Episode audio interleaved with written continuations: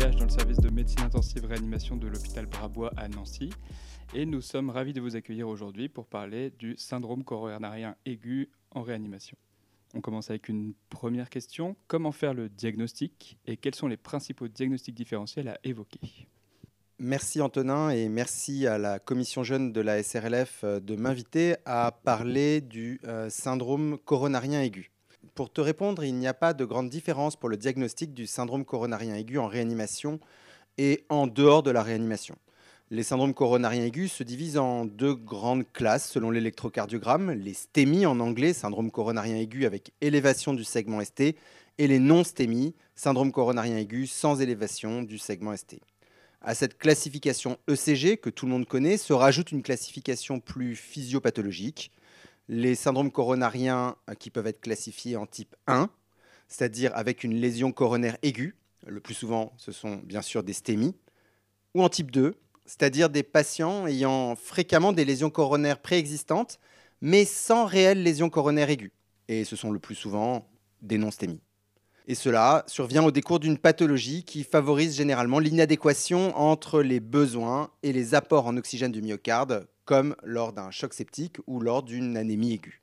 Néanmoins, il faut quand même euh, savoir que certains authentiques stémies peuvent survenir en l'absence d'atteinte coronaire épicardique. Ce sont les infarctus du myocarde sans obstruction des artères coronariennes, visibles en tout cas, autrement appelés MINOCA pour myocardial infarction non-obstructive arterial disease. Cette dernière entité est une entité syndromique qui regroupe un très grand nombre de pathologies sous-jacentes et cela représente environ un infarctus du myocarde euh, sur 10. Le plus souvent, il s'agit de femmes autour de 50 ans, dyslipidémiques, en surpoids. Les étiologies sont très nombreuses, épicardiques, entre guillemets, euh, spasmes ou trajets intramusculaires, microvasculaires, plus connu c'est les cardiopathies adrénergiques, le Takotsubo, ou parfois même d'authentiques ischémies des petits vaisseaux, le spasme microvasculaire, contexte de cardiomyopathie hypertrophique, de cardiomyopathie dilatée. Les traitements de ces minocas sont d'abord étiologiques. Deuxième point, c'est le diagnostic du syndrome coronarien. Ce dernier débute lors du premier contact du patient avec le médecin réanimateur. Et ce diagnostic associe une symptomatologie clinique compatible avec une ischémie myocardique, c'est-à-dire euh, la douleur thoracique persistante avec une irradiation de cette douleur qui peut être très hétérogène, le plus souvent, et ce que tout le monde sait, c'est le bras gauche ou la mâchoire, mais aussi très souvent le bras droit, et cela de façon isolée. En réanimation, chez le malade ventilé, une dégradation hémodynamique, un tableau d'insuffisance cardiaque, des troubles du rythme qui n'existaient pas auparavant ou une modification du tracé sur le moniteur doivent faire réaliser le CG 12 dérivation le plus précocement possible. Et la réalisation de cet ECG peut être interprétée par tous et si jamais il y a doute, il ne faut pas hésiter à recourir au cardiologue. Sans rentrer dans le détail de l'interprétation de l'ECG, on peut juste rappeler très brièvement qu'un sus-décalage d'au moins 2 mm sur deux dérivations consécutives dans le territoire antérieur ou supérieur à 1 mm dans les autres dérivations, eh ça suggère fortement un STEMI. En cas de STEMI inférieur, il ne faut pas oublier que les dérivations droites doivent être enregistrées, ainsi que les dérivations postérieures V7, V8, V9 doivent être considérés pour l'identification d'un infarctus du myocarde postérieur typique d'une occlusion de l'artère coronaire circonflexe. L'ECG est très difficile à interpréter en cas de bloc de branche gauche ou même droit, et la mise en évidence d'un bloc de branche gauche ou droit de nouveau avec une clinique compatible doit faire considérer avant tout le diagnostic de STEMI. Dans les cas de bloc gauche qui rendent l'interprétation de l'ECG difficile pour un STEMI, eh bien, il y a des critères, les critères de Sgarbossa, qui peuvent constituer une aide à l'interprétation de la repolarisation. Le bloc droit est quant à lui associé à des anomalies de repolarisation qui sont limitées et qui permettent dans la plupart des cas d'interpréter le segment ST. Et en réalité, sa présence en cas d'infarctus aggrave le pronostic. Finalement, que ce soit pour un STEMI ou un non-STEMI, dès la suspicion diagnostique, il faut un contact précoce avec le cardiologue coronarographiste. Dans le cas typique d'un STEMI, aucun examen ne doit venir retarder la reperfusion coronarienne. Pour les autres cas, en accord avec le cardiologue coronarographiste, le prélèvement de la troponine ultrasensible doit être réalisé de la façon la plus précoce possible. En réanimation, la réalisation d'une ETT pour l'analyse de la fraction d'éjection et de la cinétique segmentaire sera évidemment réalisée et apportera des éléments qui euh, appuieront la réalisation ou non de cette coronarographie. Enfin, la dernière question que tu m'as posée, c'était sur le diagnostic différentiel. En réalité, il n'y a pas de vrai diagnostic différentiel du syndrome coronarien aigu avec une clinique et un ECG typique. Néanmoins, en présence d'une symptomatologie atypique, les diagnostics différentiels à évoquer sont très classiques. C'est la dissection aortique, la péricardite, l'embolie pulmonaire, le pneumothorax et l'ulcère perforé ou encore même la pancréatite. Dans quel délai faut-il réaliser la coronarographie dans le cas général et en situation d'instabilité hémodynamique? Alors, dans le cas général simple d'un STEMI qui évolue depuis moins de 12 heures, la reperfusion coronarienne est l'objectif princeps. Cette stratégie de reperfusion est dictée par le délai supposé entre l'ECG qualifiant et l'angioplastie coronarienne. Si ce délai est inférieur à 120 minutes, la réalisation d'une coronarographie est recommandée par rapport à une fibrinolyse intraveineuse. Par contre, si le délai supposé est supérieur à 120 minutes, alors il faut privilégier la reperfusion par fibrinolyse lorsqu'il n'y a pas les contre-indications usuelles. Un échec de fibrinolyse est représenté par une nouvelle dégradation clinique ou hémodynamique, la persistance de la douleur thoracique à plus de 60 minutes, ou une régression partielle ou une persistance du sus-décalage à une heure. Et bien sûr, ça doit conduire à réaliser la coronarographie en urgence. Le succès de la fibrinolyse doit quand même être euh, suivi d'une coronarographie dans les 2 à 24 heures qui suivent la perfusion du produit. Alors, lorsque le patient est en état de choc et que l'origine de ce dernier est a priori euh, coronarien, que l'ECG indique ou oriente vers un STEMI ou même un non-STEMI, l'indication de la coronarographie doit être réalisée sans limite claire de temps. C'est-à-dire, pour être très clair, même au-delà des 12 heures. Chez les patients non STEMI, l'algorithme décisionnel est assez compliqué, pluriparamétrique, et se base sur la clinique, sur l'ECG, sur l'échocardiographie et surtout sur la cinétique de la troponine ultrasensible à H0, H1 et éventuellement H3. Rappelons que dans tous les cas, tant que le diagnostic n'est pas définitivement posé ou éliminé, un non-stémie suspecté euh, en secteur, par exemple, doit être surveillé dans un environnement monitoré.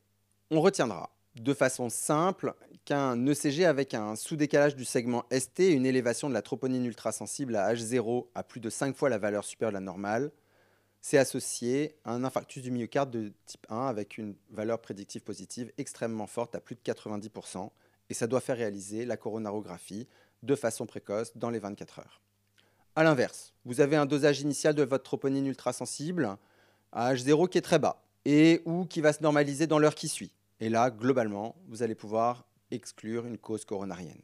Dans les autres cas, la zone grise, il va falloir réaliser le dosage à H3 et en fonction du résultat, de surveiller le patient en hospitalisation, en unité de douleur thoracique ou en usique, et en fonction de cela, de discuter avec le coronarographiste. Alors, la troponine, il y a de très nombreuses pathologies qui la font euh, s'élever. La myocardite, les cardiopathies adrénergiques, l'état de choc non cardiogénique, les urgences hypertensives, l'hémorragie méningée, la dissection aortique, les troubles du rythme grave et même l'embolie pulmonaire, comme vous le savez tous.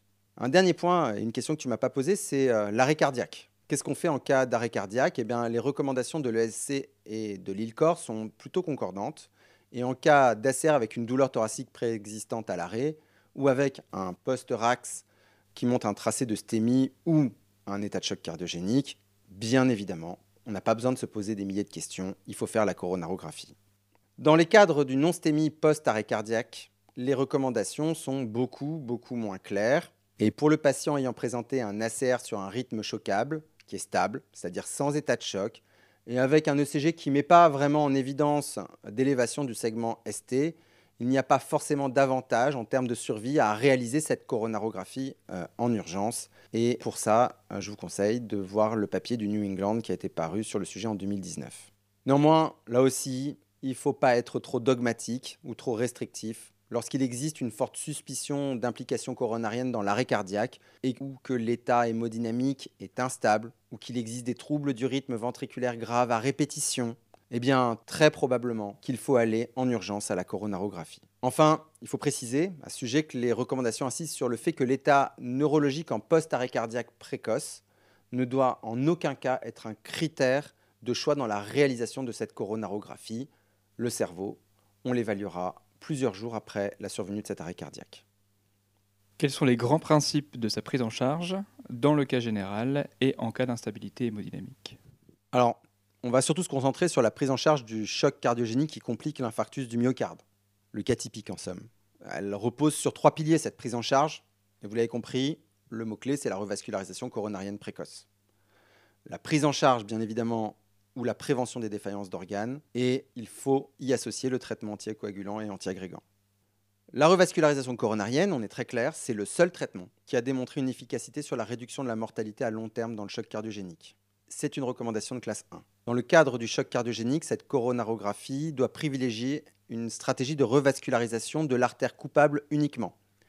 En effet, il y a une étude multicentrique, qui est l'étude Culprit Choc, qui a comparé la revascularisation de l'artère coupable uniquement à la revascularisation de toutes les lésions chez les patients en choc cardiogénique sur un IDM et cela mettait en évidence une réduction du critère composite qui était le décès à 30 jours ou la dialyse chez les patients qui avaient bénéficié d'une revascularisation de l'artère coupable uniquement par rapport à ceux qui avaient bénéficié d'une revascularisation complète. Une fois qu'on a parlé de cette revascularisation coronarienne qui doit être précoce, il faut prendre en charge ou prévenir les défaillances d'organes, et cela rejoint globalement la prise en charge habituelle de l'état de choc. Les traitements vasoactifs sont utilisés pour améliorer la perfusion d'organes. Les patients en choc cardiogénique de stade C, c'est la fameuse classification SKY euh, de 2019, sont le plus souvent hypotendus avec une pression artérielle diastolique basse et nécessite donc un traitement vasopresseur. Dans ce cadre, le vasopresseur de choix, c'est la noradrénaline, avec un objectif de pression artérielle moyenne qui est classique, qui doit être supérieur ou égal à 65 mm de mercure, un peu en analogie au choc septique. D'ailleurs, dans un essai comparant la noradrénaline à la dopamine, chez les patients en état de choc, le sous-groupe de patients en choc cardiogénique qui présentait le plus d'événements arythmique et une plus grande mortalité à 28 jours, c'était ceux qui recevaient de la dopamine. On n'utilise donc plus de dopamine dans le choc cardiogénique. Dans un essai randomisé euh, de petite taille de 57 patients en choc cardiogénique après un infarctus euh, du myocarde, l'adrénaline a été évaluée euh, par rapport à l'association noradrénaline plus ou moins de butamine et on ne retrouvait pas de différence dans l'objectif principal qui était la variation de l'index cardiaque à 72 heures. Par contre, les patients qui recevaient euh, de l'adrénaline présentaient beaucoup plus de chocs cardiogéniques réfractaires que ceux qui recevaient de la noradrénaline. Finalement, on va privilégier la noradrénaline. La dobutamine est le traitement inotrope le plus communément prescrit. En plus de ses effets inotropes positifs, la dobutamine est aussi à l'origine d'une réduction de la post-charge et d'une vasodilatation, qui est plutôt bénéfique quand on y réfléchit sur un cœur défaillant. Par contre, cette dobutamine doit être administrée à de faibles doses, 2,5, 5 gamma kilo par minute, et il n'existe pas énormément de majoration de l'effet inotrope au-delà de 5 gamma kilominutes. Il n'y a pas vraiment de preuve de supériorité des autres inotropes euh, qui ont été testés, comme les inhibiteurs de la phosphodiestérase de type 3 ou les calcium sensibilisateurs par rapport à la dobutamine. Résultat, la dobutamine reste la catécholamine inotrope et vasodilatatrice que l'on utilise le plus couramment dans le choc cardiogénique. Pour le reste de la prise en charge du choc cardiogénique, c'est plutôt des avis d'experts. On retiendra quand même que la ventilation mécanique, qu'elle soit non invasive ou invasive, permet sur le plan physiopathologique de réduire le travail cardiaque en abaissant à la fois la précharge et la post-charge, ce qui est probablement euh, bénéfique euh, pour le travail cardiaque. Dernier point très important, c'est les indications aux dispositifs d'assistance circulatoire euh, percutanée qui sont de mieux en mieux précisées dans la littérature. Pour l'instant, il n'existe pas de supériorité d'une stratégie qui inclut l'implantation de tels dispositifs par rapport à la prise en charge standard sur la mortalité. Mais il y a des études qui vont venir, qui sont en cours, comme l'étude Encore ou ECLS e Choc Trial, qui devraient permettre de répondre à cette question. Alors, il reste quand même important de connaître les indications à la mise en place d'une assistance circulatoire percutanée afin de ne pas manquer le créneau d'implantation qui est associé à la meilleure survie. Et on pourra résumer que ce sont essentiellement les patients au stade C, D ou E de la classification SKY qui pourraient bénéficier d'une telle stratégie. Et sans rentrer dans le détail de ces classifications, on peut résumer euh, les indications euh, à la cannulation euh, par un dispositif d'assistance circulatoire comme l'ECMO véno-artériel à un patient qui présente un, état de choc cardiogénique dont les posologies de catécholamine augmentent mais ne permettent pas de restaurer une pression de perfusion suffisante, par exemple qui reste marbrée avec un lactate euh, qui est élevé ou qui ne se claire pas. Et la décision de cette euh, cannulation doit se faire en fonction de l'état antérieur et du potentiel de récupération euh, myocardique ou à l'éligibilité derrière à un bridge, que ce soit pour la greffe ou pour une assistance circulatoire de longue durée. Alors, ce qui semble néanmoins important de retenir quant à cette indication euh, de euh, l'assistance circulatoire, c'est probablement que le dispositif doit être implanté avant l'apparition des défaillances euh, rénales et hépatiques qui vont derrière énormément gréver le pronostic vital. Ce qui fait que lorsqu'on a un patient en choc cardiogénique, qu'on le voit se dégrader, même si c'est progressivement, la réévaluation hémodynamique rapprochée la répétition des bilans euh, biologiques doit permettre de dépister efficacement le moment de la bascule, c'est-à-dire le moment où le malade va bénéficier au maximum d'un tel euh, dispositif d'assistance. Alors, pour terminer, on va parler du traitement anticoagulant et antiagrégant, qui restent des éléments fondamentaux de la prise en charge du STEMI revascularisé, et ça, que le patient soit en état de choc ou non, c'est-à-dire la présence d'un état de choc ne contre-indique pas, euh, et en tout cas doit faire poursuivre le traitement anticoagulant et antiagrégant lorsque ceux-ci sont prescrits. Ce traitement associe pour l'anticoagulation à la phase aiguë de l'héparine non fractionnée euh, pendant la coronarographie, qui est rétrogradée à une dose prophylactique après la revascularisation. Et on rappelle d'ailleurs qu'aucun essai versus placebo ne valide cette attitude. Le traitement antiagrégant est lui essentiel, y compris chez les malades en état de choc, je le répète, c'est de l'aspirine. Et lorsque le patient est stenté, un inhibiteur de P2Y12 comme le ticagrelor est indiqué. En cas d'impossibilité d'administration péros, le cangrelor peut être utilisé, il est euh, fiable et validé. Et pour mémoire, l'utilisation des inhibiteurs des GP2B3A avant la coronarographie chez euh, les patients tout venant n'a jamais euh, démontré de bénéfice et augmente plutôt le risque de saignement. Cependant, ces molécules peuvent rester utilisables dans des cas très particuliers et à la discrétion du coronarographiste, par exemple en cas de thrombus intracoronaire, de slow ou de noriflow. Chez le patient non stémie, la durée de l'association aspirine-inhibiteur de P2Y à 12 est recommandée pendant un an, mais elle peut être adaptée à la balance bénéfice-risque euh, hémorragique. Dans tous les cas, on n'est probablement pas, nous réanimateurs, les spécialistes du traitement anticoagulant et antiagrégant dans le cas du syndrome coronarien aigu, et les cas spécifiques doivent amener à une discussion pluridisciplinaire avec le cardiologue coronarographiste, surtout si on doit arrêter un de ces traitements de façon précoce euh, après la pose euh, du stent pour, par exemple, euh, des raisons préopératoires. Merci beaucoup. Pouvez-vous nous citer, pour conclure, les trois articles qui vous semblent indispensables sur le sujet? Alors, ce n'est pas difficile de savoir quels sont les trois articles indispensables, puisque les cardiologues font bien les choses et ils publient des recommandations régulièrement. Et les dernières en date concernent le STEMI et le non-STEMI. Pour le STEMI, vous pouvez vous référer aux guidelines publiés par l'ESC dans l'European Heart Journal en 2018. Et pour le non-STEMI, les guidelines, elles aussi publiées par l'ESC euh, en 2020 dans l'European Heart Journal. Si on veut se référer à une revue de la littérature euh, sur le choc cardiogénique, eh bien, on peut euh, s'intéresser à celle du JAMA, qui est paru en 2021 et qui fait bien le point sur le choc cardiogénique post-infarctus du myocarde. Au nom de la SRLF, merci beaucoup, professeur Kimoun, d'avoir accepté de répondre à nos questions.